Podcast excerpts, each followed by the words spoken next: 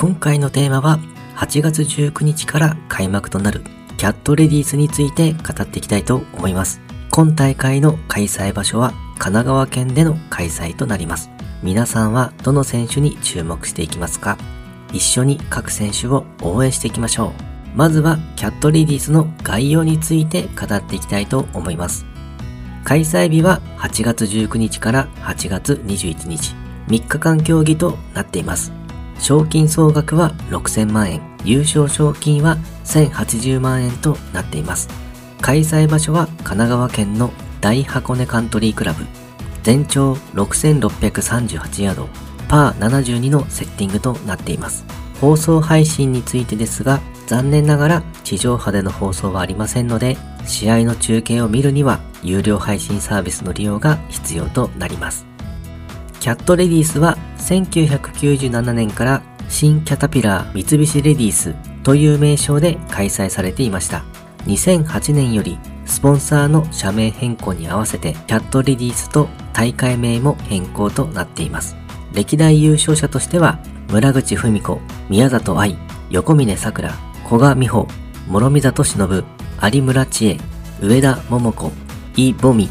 などの選手が優勝をしています。2013年にはアンソンジュ選手が通算15アンダーで優勝となり、大会トーナメントレコードを出しています。開催場所となる大箱根カントリークラブは神奈川県にあるプリンスホテルが運営しているゴルフ場です。丘陵コースとなっており、フェアウェイが広々とした雄大なコースとなっています。名物ホールは17番ホール、別名ハスの花と呼ばれていて、グリーンがバンカーに囲まれた難ホールとなっています。弾道の高いショットで止まる球を打つのがポイントとのことなのですが、アマチュアだと高さの内訳も難しいので厄介なホールになりそうですね。いつか機会があればチャレンジしてみたいものです。前回2021年大会の優勝者は小祝さくら選手となります。通算7アンダーで優勝となっています。2日目までは小祝さくら選手は5位タイとなっており、トップとは4打差があり、優勝できる見込みが少ない状況でした。ただ、最終日は強風が吹くという天候となっており、上位の選手はことごとく失速。首位だった稲見萌寧選手も77というスコアとなってしまいました。この天候の中でアンダーパーで回れた小祝さくら選手が逆転優勝ということになりました。ちなみに最終日にアンダーパーを出した選手は4人のみとなっています。キャットレディースでは副賞に重機がもらえるのですが、北海道に住む小祝さくら選手としては、雪かきに絶対いいよね、と母親と話していたようで、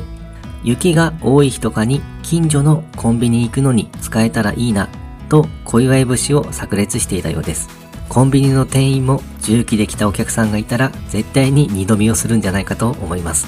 そんな小祝さくら選手、前回の NEC 軽井沢セブンツーゴルフトーナメントでは予選落ちという結果になっています。ショットが左右にブレてしまったのが原因ということです。ただ修正をして調子を合わせてくると思うので、今大会では注目の選手の一人になるかと思います。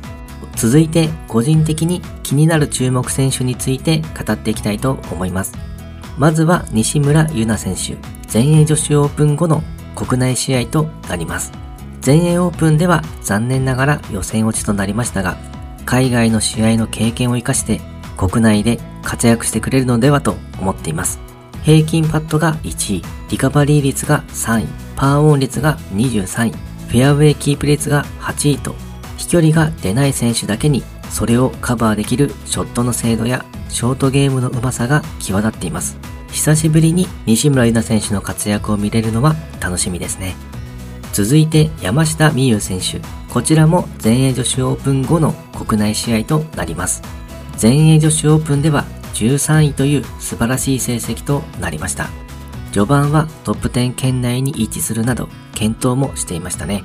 山下美優選手も飛距離が出ない選手ですが、平均パットが15位、リカバリー率が1位、パーオン率が3位、フェアウェイキープ率が13位とショットの精度やショートゲームが非常に強い選手です。今大会でどんなプレーを見せてくれるのか注目ですね。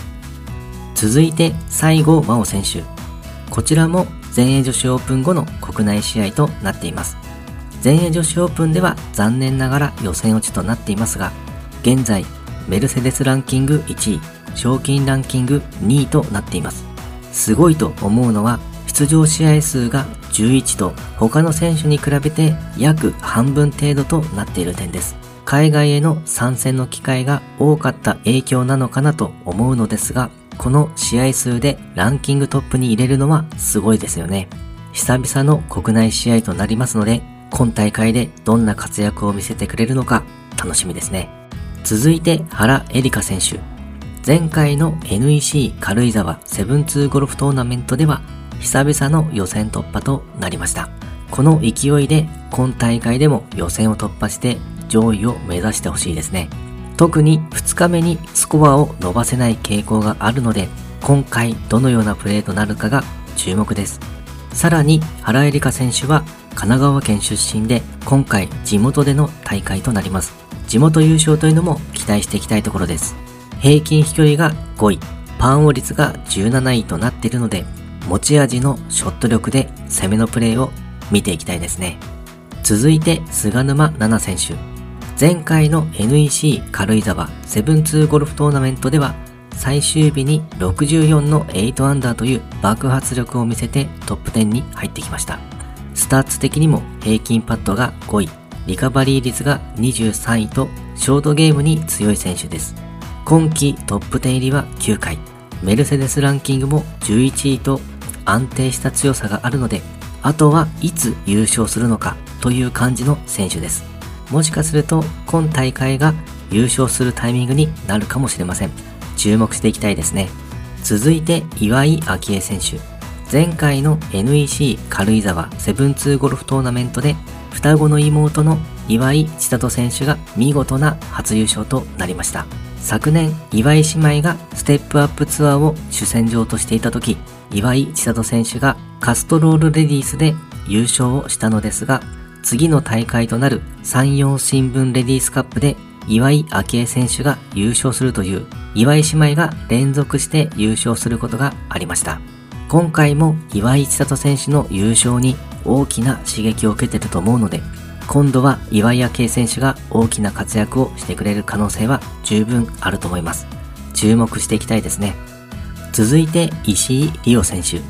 前々回の明治カップでは初日に4位タイだったのですが、2日目に33位タイと大きく転落。しかし最終日にスコアを伸ばし19位タイという結果になっています。そして前回の NEC 軽井沢7-2ゴルフトーナメントでも初日単独トップとなるものの2日目と最終日にスコアを伸ばせず22位タイという結果になっています。左足を痛めているということで2日目からはドライバーが曲がり出すというのが続いているようです。